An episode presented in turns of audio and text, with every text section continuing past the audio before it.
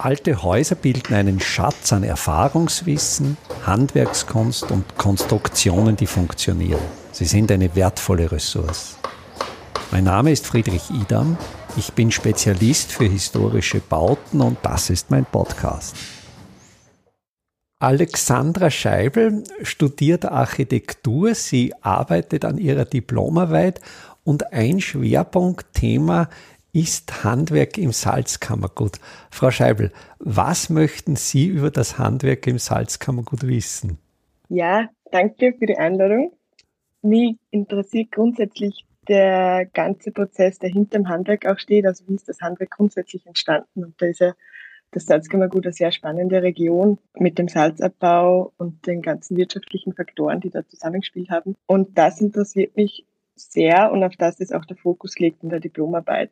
Und ich bin dann relativ schnell auf sie aufmerksam geworden, weil sie ja sehr viel wissenschaftliche Arbeiten auch schon geleistet haben in diesem Zusammenhang. Deswegen freue ich mich sehr, dass ich mit Ihnen über dieses Thema reden darf.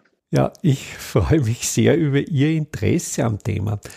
Und vielleicht zu Ihrer Frage, wenn ich jetzt zu weit zurückgehe, ja, Sie haben das so beobachtet, wie ich auch die Dinge sehe.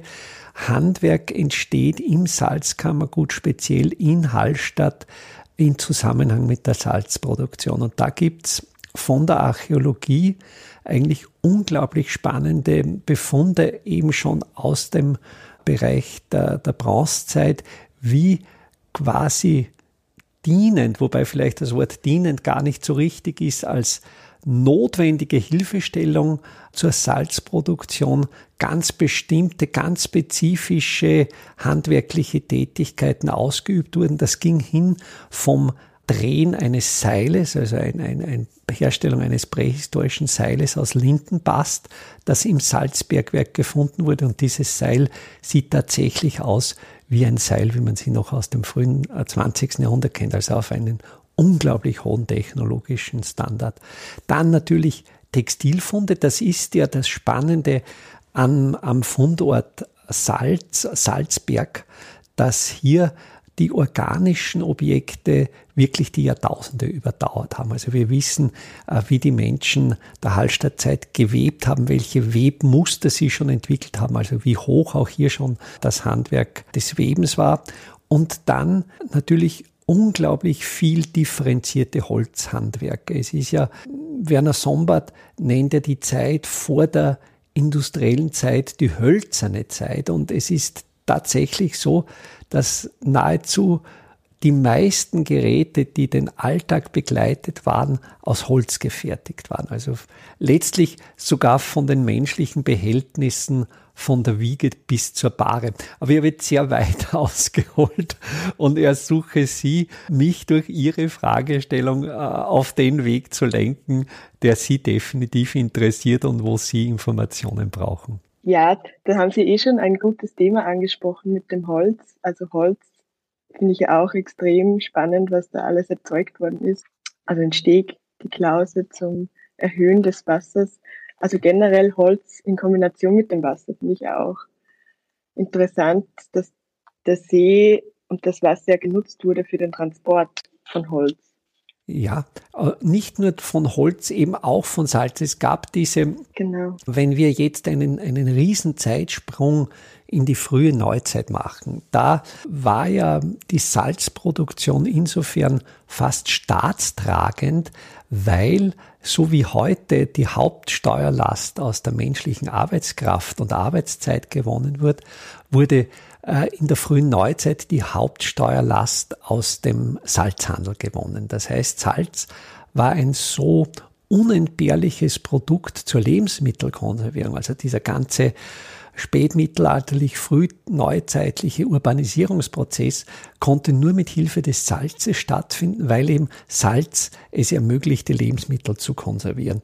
Und daher sorgte natürlich die, die Herrscher, sorgten die Herrscher, äh, die Salzwirtschaft in die Hände zu bekommen, um über den Hebel der Salzwirtschaft entsprechend Steuern einheben zu können. Und hier wurde wirklich im wahrsten Sinn des Wortes sehr viel in Bewegung gesetzt. Man musste einerseits, um Salz in einem, und wir sprechen hier definitiv von einer Proto, protoindustriellen Single Factory Town in Hallstatt, mussten einerseits große Mengen Holz nach Hallstatt in das Ortszentrum herangeschafft werden. Dort stand die Salzproduktionsstätte, die Pfanne. Wir reden da von Mengen, äh, die sich dann entwickelt haben in Größenordnungen 50 bis 80.000 Kubikmeter jährlich Holz, die verfeuert wurden. Also dieses Holz musste oft auch mit aufwendigen Kunstbauten und Wasserbauten, um, den, um die Gebirgsbäche überhaupt für den Wassertransport zu ertüchtigen, wurde einerseits dieses Holz herangeschafft, um den Salzsiedeprozess bewerkstelligen zu können. Andererseits galt es natürlich dann für den Abtransport des Salzes ganz äh, spezifische Schiffe zu bauen, sogenannte Zielen mit den, da gab es die verschiedensten Typen von der Fuhr bis zum Mutzen, von einer Traunerin bis zu einer Siemerin. Das, das waren hochspezifische äh, Holzschiffe, äh, wo auch zum Beispiel die, die Spanten, vielleicht jetzt nur um dieses Detail zu nennen, die Spanten, äh, die den Schiffsrumpf zusammenhielten, diese Spanten wurden aus den Wurzeln beziehungsweise dem Wurzelanlauf des Baumstumpfes gewonnen. Da gab es quasi, das stand im richtigen Winkel, also etwa ein Winkel von 100 Grad und äh, die, die Wurzelstücke, wenn das Wurzelstück dann in den Baumstock übergeht, also die Bäume wurden etwa einen Meter über Boden abgehackt und dieses L-förmige Stück das, aus dem wurden dann die Spanten gewonnen. Also auch die ganz spezifische Ein, der spezifische Einsatz bestimmter Teile des Holzes, die wurden dann mit, mit Salz beladen, fuhren trauenabwärts, wo in der Traun, also denken Sie in Laufen, äh, die Überwindung des wilden Laufens, äh, wo schon im 16. Jahrhundert ein Schifffahrtskanal hergestellt wurde und dann weiter Traunabwärts, Donauabwärts.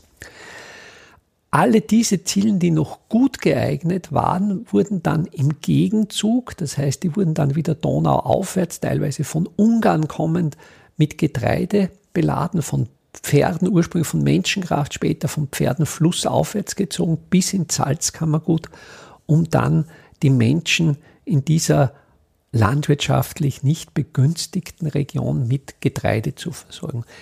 Und jetzt auch noch ein Gedanke, diejenigen Zielen, die dann in Wien schon in so einem schlechten Zustand waren, dass sie für den Gegenzug nicht mehr geeignet waren. Da gab es dann in Wien am, am Salzgries, wo eben diese Salzschiffe ankamen, gab es auch das, den Handwerker des sogenannten Plättenschinders, also so wie der Schinder der, der verendete Tiere noch auswertet.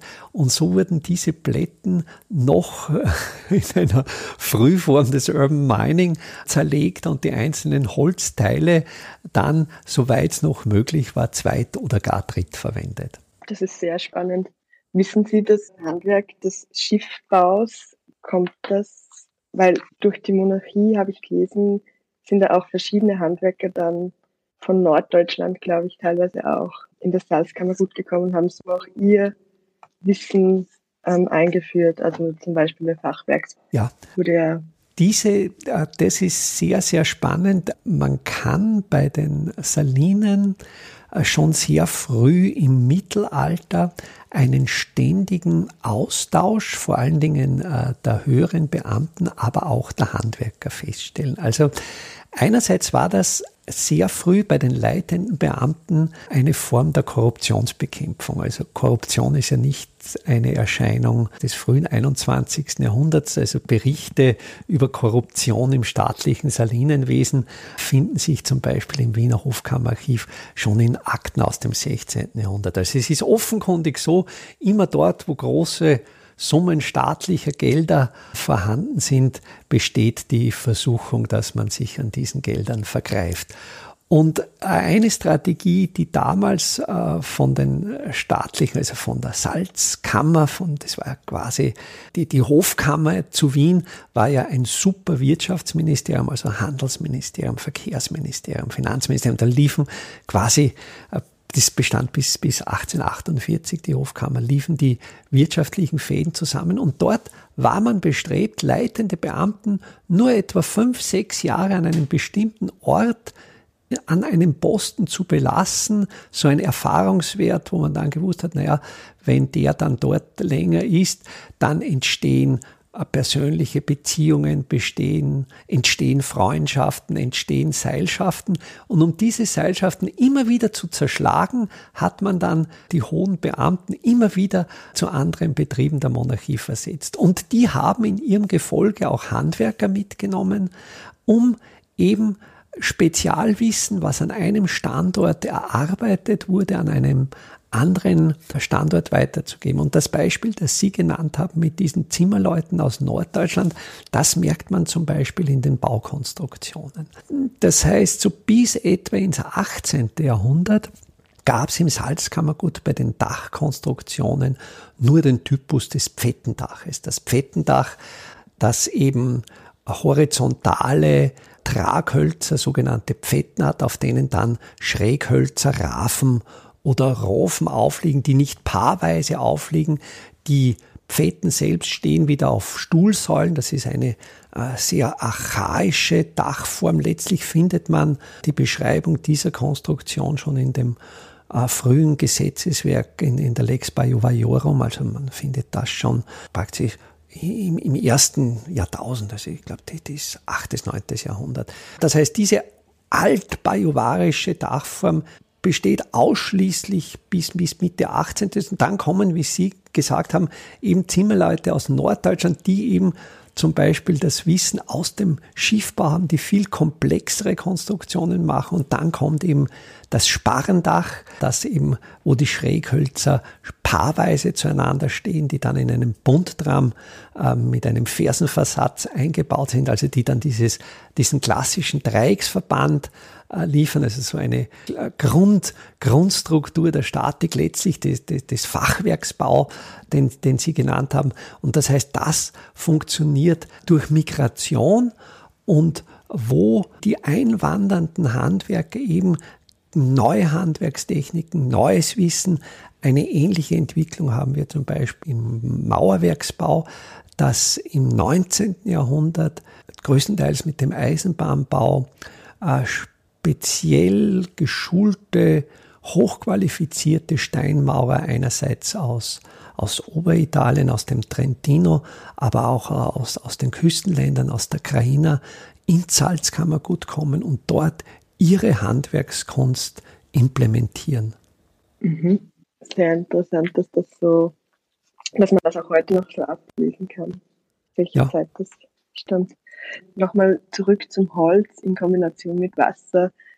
Ich finde das ja auch in dem Aspekt sehr interessant, dass zum Beispiel in der Materialkunde oder in der Denkmalpflege lernt man ja Wasser in Form von Feuchtigkeit wieder immer eher als Feind gesehen des Materials.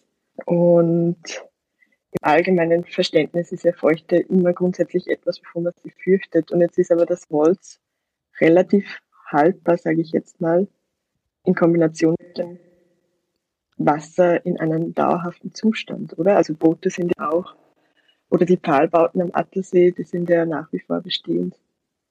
Ja, da gilt es, einen, einen Blick in die letztlich Biologie zu werfen. Die holzzerstörenden Mikroorganismen kennen ein sogenanntes feuchte Optimum, wo sie ihre Lebensfunktion am stärksten entfalten und natürlich am holzzerstörendsten wirken. Dann gibt es aber für diese Mikroorganismen in der einen Seite des äh, Spektrums äh, den Zustand der Trockenstarre und des Trockentodes. Also der liegt Trockenstarre etwa ab 12, 15 Prozent Holzfeuchtigkeit.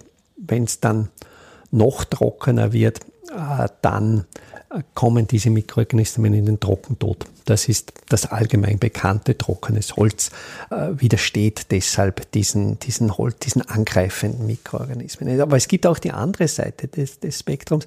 Wenn Holz sehr feucht ist, kommen diese zerstörenden Mikroorganismen in die feuchte Starre und wenn es dann ganz feucht ist, in den, in den feuchte Tod. Und die von Ihnen genannten Pfahlbauten am Mondsee, die sind eben vollständig unter Wasser, haben einen Wassergehalt von eben 100 Prozent und daher können äh, die, die Mikroorganismen einfach nicht ihr Zerstörungswerk entfalten.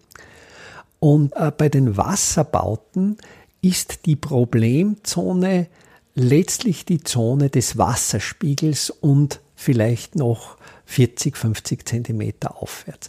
Alles, was dauerhaft unterhalb des Wasserspiegels ist, ist an Holzbauteilen dauerhaft über Jahrhunderte oder über Jahrtausende haltbar. Alles, was deutlich oberhalb des Wasserspiegels ist, ebenfalls. Also einmal seit, einerseits sind sie in der feuchte, starre, feuchte Tod, andererseits trocken, starre, trockentod. Und dann gibt's diese Übergangszone, die ist ein bisschen fuzzy. Die ist dann der Bereich, wo das feuchte Optimum herrscht und da können dann diese Mikroorganismen ihr Zerstörungswerk vollbringen. Bei den Holzbooten wird es natürlich dann schon komplexer. Da sollte ja das Boot innen trocken sein, vor allen Dingen, wenn man Salz transportiert. Außen sollte es nass sein, damit es gut aufquillt. Da gibt es jetzt ein Sonderthema, das ist Torfmoos. Äh, es gibt ein ganz, äh, eine ganz spezielle Moosfamilie, die sogenannten Sphagmen.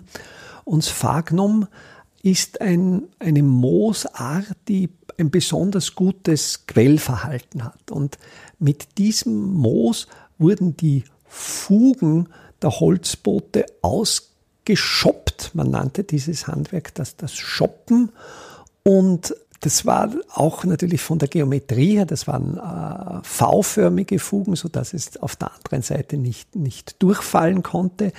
Dann wurde noch eine keilförmige Pressleiste in diese Fuge eingepresst und sobald die Holzboote mit dem Wasser in Kontakt kamen, quoll einerseits das Holz auf und vergrößerte sich dadurch, andererseits quoll dieses Torfmoos aus und bildete äh, so dichte Fugen. Aber letztendlich äh, sind, sind die Holzboote natürlich nicht von allzu, sie waren vielleicht für zwei Gegenzüge geeignet und dann traten Sie Ihrem letzten Weg zum Plättenschinder an. Mhm. Bitte. Ja, ich wollte noch sagen, dass es eben sehr vielfältig ist, das Holz. Und kennen Sie noch andere Materialien, die dem Werkstoff in diesen Eigenschaften nachkommt, in dieser Vielfältigkeit?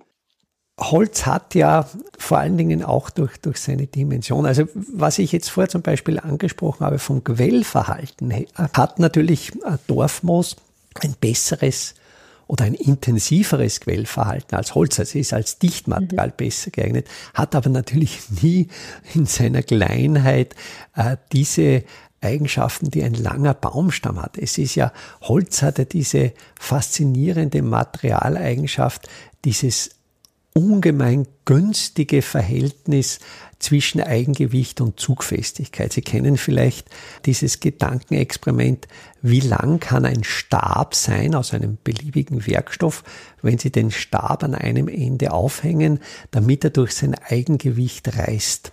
Und da ist man bei herkömmlichen Stählen, Gruppe 360, etwa im Bereich von sieben Kilometern, dann reißt er durch das Eigengewicht ab.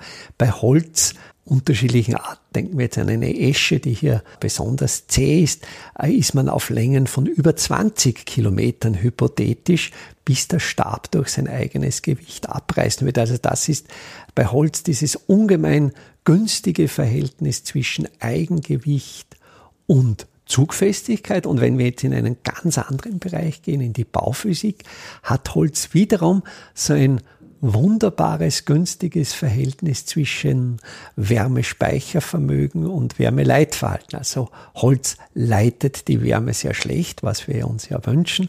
Andererseits speichert es die Wärme sehr gut. Und wenn man jetzt diese beiden Eigenschaften in einer Zusammenschau betrachtet, dann sieht man eben den sogenannten Umstand der Wärmediffusivität. Das heißt, es dauert bei einer Holzwand eben besonders lange, bis ein Temperaturzustand auf der einen Seite sich auf der anderen Seite abbildet. Kennen Sie, wahrscheinlich kennen Sie den Friedrich Achleitner mit dem Buch oder die Bücher, die er rausgebracht hat, ja. österreichische Architektur des 20. Jahrhunderts. Da gibt es ja zwei Bauten, auf die ich gestoßen bin. Einerseits von Ernst Anton Blischke, das Haus Gammerit, ja. und ein Haus von Roland Reiner. Kennen Sie zufällig die zwei Häuser? Also ich kenne von Blischke das Haus Gammerit. Blischke hat hier auch es ist ja sehr stark geprägt äh, von der traditionellen japanischen Architektur. Also gerade äh, in der, in der ersten Hälfte des 20. Jahrhunderts hat man sich äh, in der Architekturszene sehr intensiv mit der japanischen Architektur in ihrer, in ihrer Modularität, in, in ihrer Rasterstruktur beschäftigt. Und ich bin davon überzeugt, dass die japanische, die klassische japanische Architektur eine der Mütter der Bauhausarchitektur ist. Also Plischke hat zum Beispiel von der japanischen Architektur übernommen vom Boden weg. Dieses Haus Gammerit ist äh, nicht erdverbunden, sondern ruht auf, auf relativ äh, niederen, ich glaube so Größenordnung ein halber Meter äh, Sockeln. Da liegt dann eine massive Dippelbaumdecke, die natürlich genau jetzt diese vorbeschriebenen guten bauphysikalischen Eigenschaften des Holzes besitzt. Und da ist dann die Konstruktion weiter aufgeführt. Was mir beim Haus Gammerit besonders gut gefällt, ist, dass es zwar modern ist, aber natürlich den spezifischen Anforderungen des Salzkammerguts einen Dachvorsprung besitzt und besonders genial Ernst Blischke, wie er an der Südseite das Vordach extrem weit vorstellen. Ich glaube, es kragt nicht aus. Es, es ruht auf relativ schlanken zylindrischen Stützen, soweit ich es richtig im Kopf habe.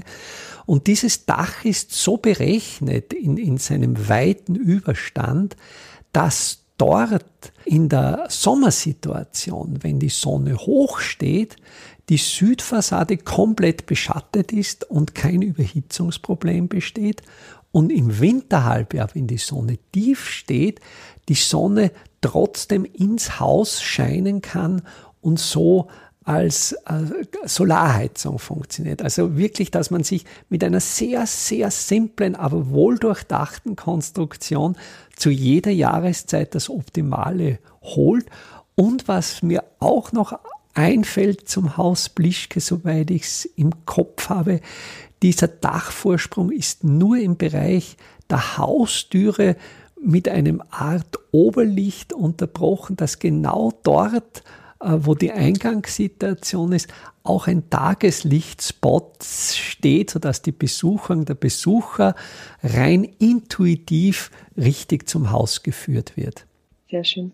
Das Beispiel von Roland Reiner kenne ich nicht. Wo, wo steht das? Das ist auch kaum publiziert. Ich bin auch nur, also ich kenne die Gegend, habe es aber selber auch nicht gewusst. Ich bin nur durch das Buch von Friedrich Achleitner auf den Bau gestoßen. Es ist in ähm, Attersee am Attersee, einer kleinen Ortschaft weiter hinten am Hügel.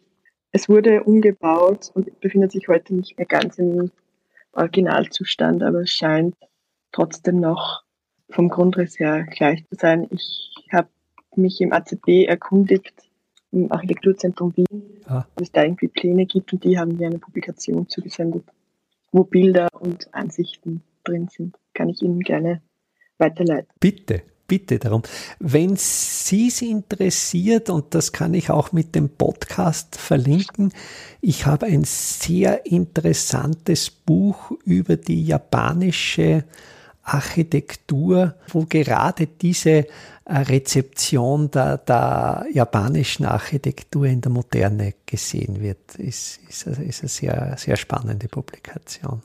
Dann komme ich vielleicht zum, zu meiner nächsten Frage. Also eben beschäftige ich mich einerseits mit dem Handwerk ganz konkret, aber eben auch mit der Architektur.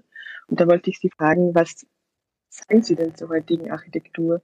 Wie sehr hat sich Ihrer Auffassung nach, also Sie wohnen ja direkt in Hallstatt, denke ich, und seit Jahren sehen Sie ja, wie sich die Landschaft verändert. Ja, ich sehe, ich sehe es sehr kritisch. Aber wir sind ja momentan in einer Umbruchssituation. Ich glaube, wie weit es uns jetzt, äh, wir erleben, glaube ich, jetzt gerade live äh, etwas mit, wo, wo Baustoffe teurer werden, wo, wo, wo sich massiv etwas verändert. Sie haben vielleicht auf meiner Website äh, mein Konzept der Simple Smart Buildings gesehen. Und ich denke, es ist für, für, als Zukunftsstrategie erscheint es mir wichtig, einerseits resiliente Bauweisen äh, zu entwickeln und andererseits billige Bauweisen. Ich, ich denke, wenn wir in unserer heutigen Industriegesellschaft über hoch durchtechnisierte und mit Sensoren verwandte Smart Buildings äh, reden, dann mag das vielleicht sehr schön sein äh, als Idee, aber es muss einem klar sein, dass diese Hochpreisgebäude nur einen ganz kleinen Teil oder für einen kleinen Teil der Menschheit erschwinglich sind. Das ist, das, das ist der Punkt eins. Und der zweite Kritikpunkt ist die kurze Lebensdauer. Also die Ideen, der geplanten Obsoleszenz, die in den 1930er Jahren entwickelt wurden ähm, von Bernard London, wo, wo, wo quasi das Ziel war, die Lebensdauer von Häusern auf 30 Jahre zu beschränken. Das Ziel ist jetzt nahezu erreicht. Und wenn wir aber betrachten, wie die Ressourcen knapp werden, und momentan spüren wir ja bei den Baustoffen, also Holz hat in den letzten Monaten äh, äh Preisentwicklungen über, über 60 Prozent durchgemacht. Das heißt, es gilt wieder dauerhafter zu bauen. Wenn wir unseren Energie- und Ressourcenverbrauch dämpfen wollen, und das müssen wir, um, um, um die globale Erwärmung aufzuhalten, ist eine ganz einfache Strategie, dauerhafter zu bauen. Dauerhaft ist natürlich einerseits materiell, Andererseits, und da sind natürlich wir Architekten gefordert, von den Grundrissmustern, von, von den Strukturen. Das heißt, dass Objekte zum Beispiel auch leicht umbaubar sind, weil was nützt einem äh, die dauerhafteste Substanz, wenn sie von ihrer Funktionalität nicht mehr brauchbar ist?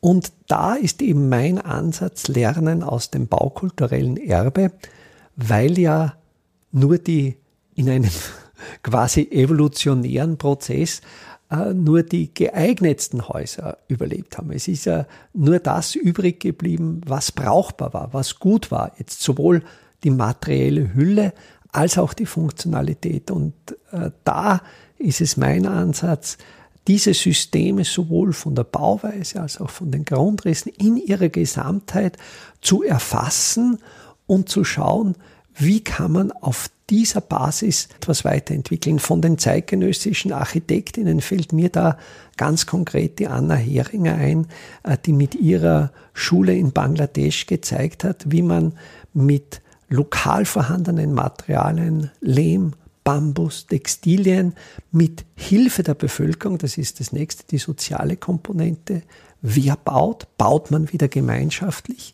ein Objekt herzustellen, das aber auch schön ist. Also ich, ich denke, die, ich komme eher aus, aus dem Gedanken, überlegt zu arbeiten, sorgfältig zu arbeiten und dann entsteht eine ganz bestimmte Formensprache, die man durchaus als anmutig, äh, wenn nicht als schön bezeichnen könnte. Da stimme ich vollkommen zu und das sehe ich auch ganz klar als Aufgabe in der Zukunft. Jetzt haben Sie die nächste Frage schon mehr oder weniger beantwortet, aber auf eins möchte ich noch eingehen, das ist am Bauen mit Bestand versus Neubau.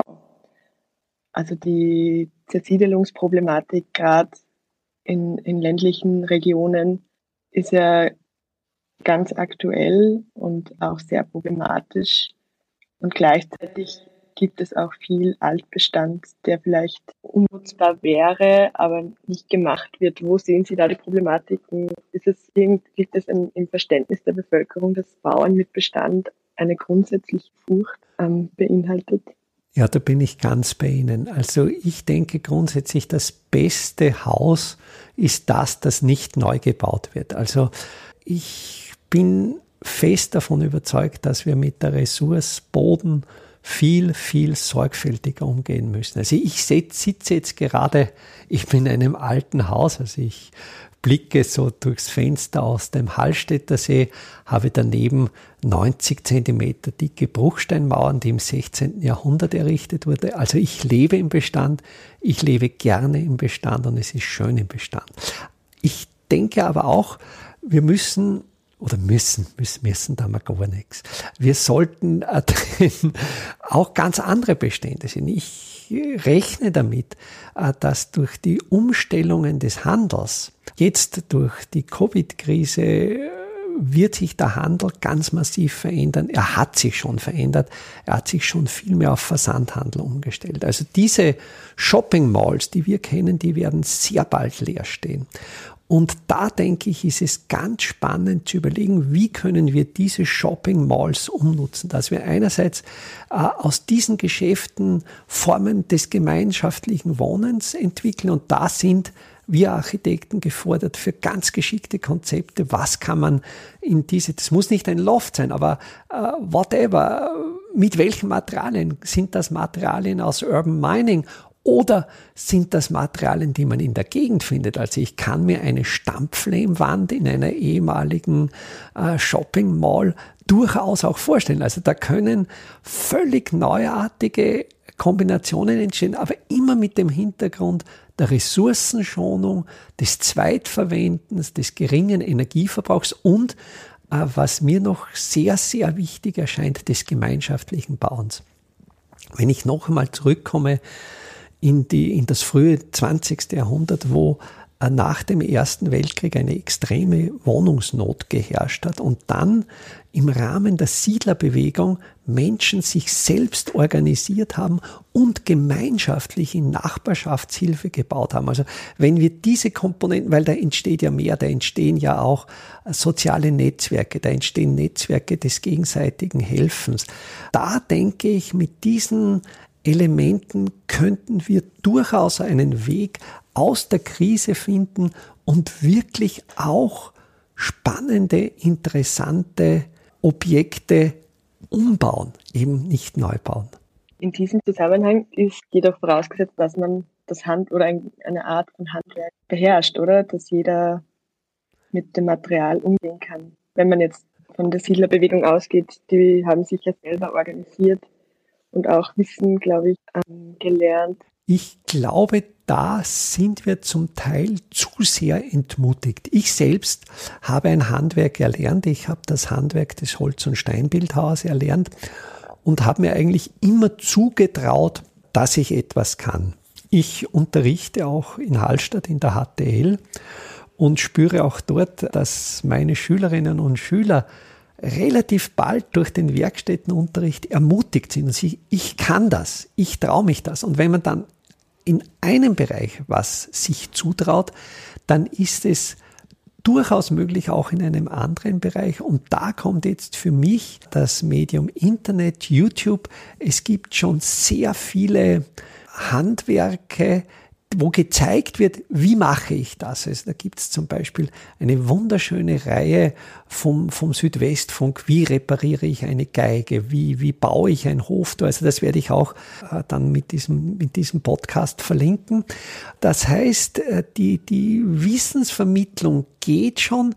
Ich glaube vielleicht sogar, dass es natürlich der industriellen Produktion nutzt, wenn sich die Menschen nicht mehr zutrauen, etwas selber zu machen. Wenn ich mir ansehe, was meine Eltern, die beide kein Handwerk gelernt haben, sich alles zugetraut haben und was die alles zustande gebracht haben, dann denke ich, das können wir auch. Und ich kann mich noch gut erinnern, die Klage meiner Eltern, man, bekommt, man kommt nicht an Fachwissen heran, man bekommt keine Fachbücher, das Wissen ist so schwer zugänglich.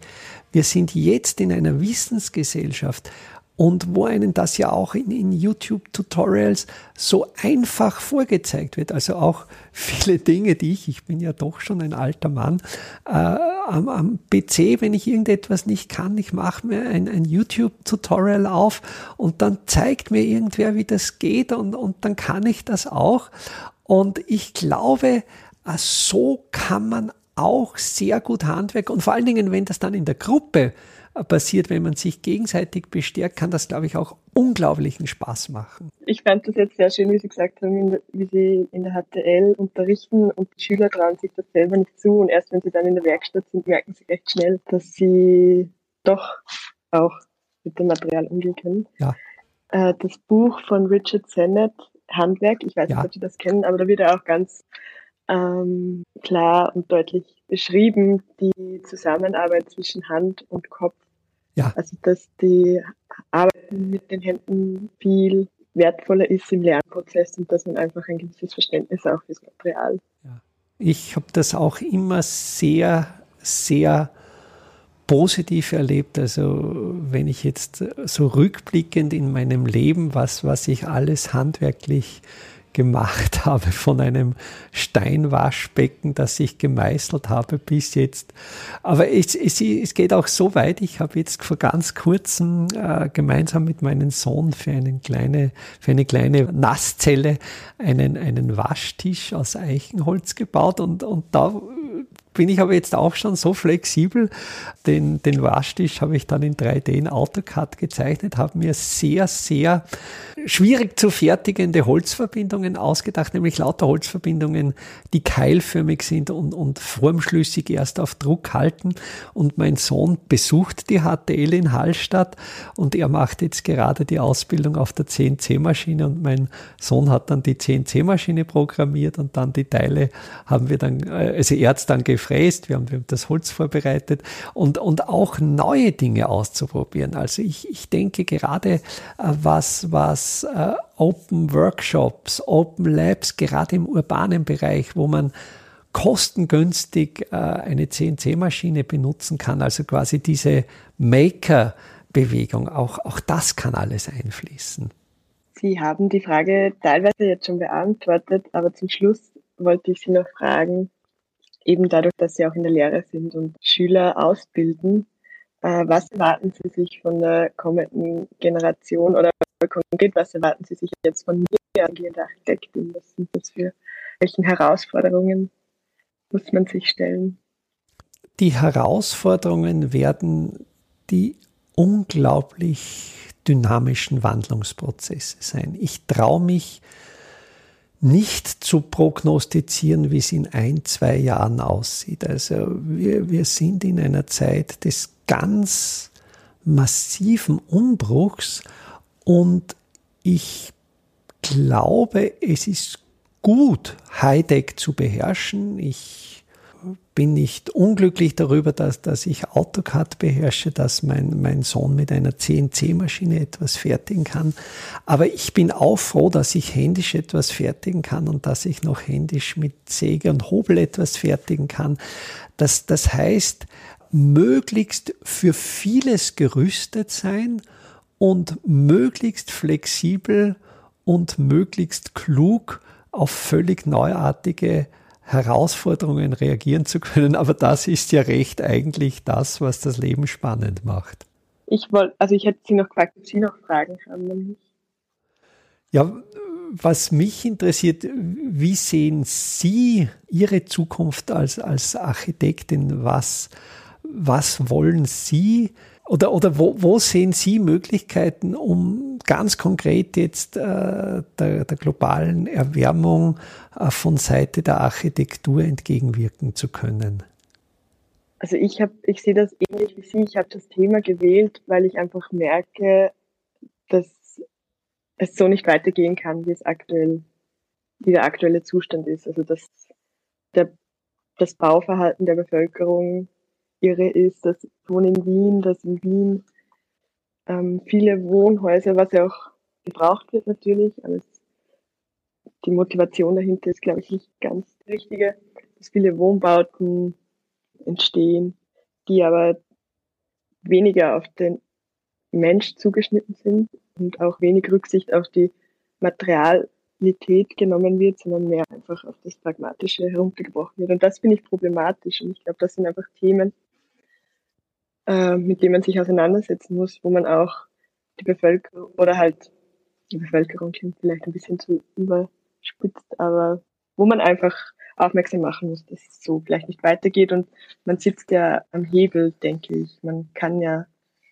in der Architektur oder im Bauen diese Problematiken behandeln. Genau, und das sehe ich so als Aufgabe. Eine schöne Aufgabe. Also ich wünsche Ihnen sehr viel Freude. Ja. Einfache, aber schlaue Handwerkstechniken können Sie jetzt auch in der Praxis erlernen.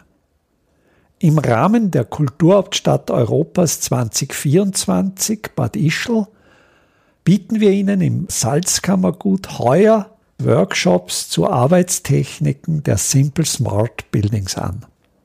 Es wird dabei ums Kalkbrennen, Kalklöschen und den gekonnten Umgang mit Kalkmörtel gehen. Sie lernen, alte Kastenfenster wieder instand zu setzen und besuchen Häuser, die von ihren Besitzern renoviert worden sind. Zum Abschluss der Workshop-Reihe im Herbst 2024 können Sie von international renommierten Profis die Lehmbautechnik in Theorie und Praxis lernen. Wir würden uns freuen, wenn wir Sie für den einen oder auch für mehrere Workshops begeistern könnten. Alle Termine, den Workshop-Folder zum Download und den Link zur Anmeldung finden Sie auf der Startseite meiner Website www.idam.at.